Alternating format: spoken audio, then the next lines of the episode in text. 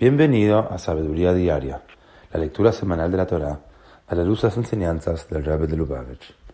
En la segunda lectura de la parashá de Noach, Dios le dijo a Noach que construya un arca para que él, su familia y representantes de todas las formas de vida animal sobrevivan el diluvio.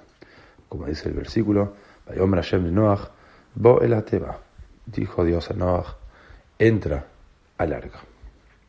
En el primer tomo de Lekutei Sijot, el Rebbe nos enseña que metafóricamente hablando, nuestras arcas personales son nuestros periodos de estudio de Torah y plegaria.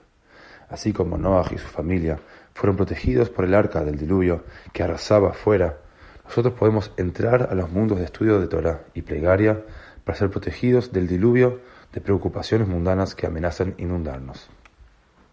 Es particularmente provechoso sumergirnos en la plegaria como primer cosa que hacemos en la mañana, cuando enfrentamos el mundo de nuevo cada mañana, Él y todo lo que está en Él puede parecer que existe de una manera autosuficiente como si no tuviera necesidad de Dios. Las plegarias de la mañana nos ayudan a reconocer que el mundo no podría existir por sí mismo y que su propósito es que sea convertido en el hogar para Dios.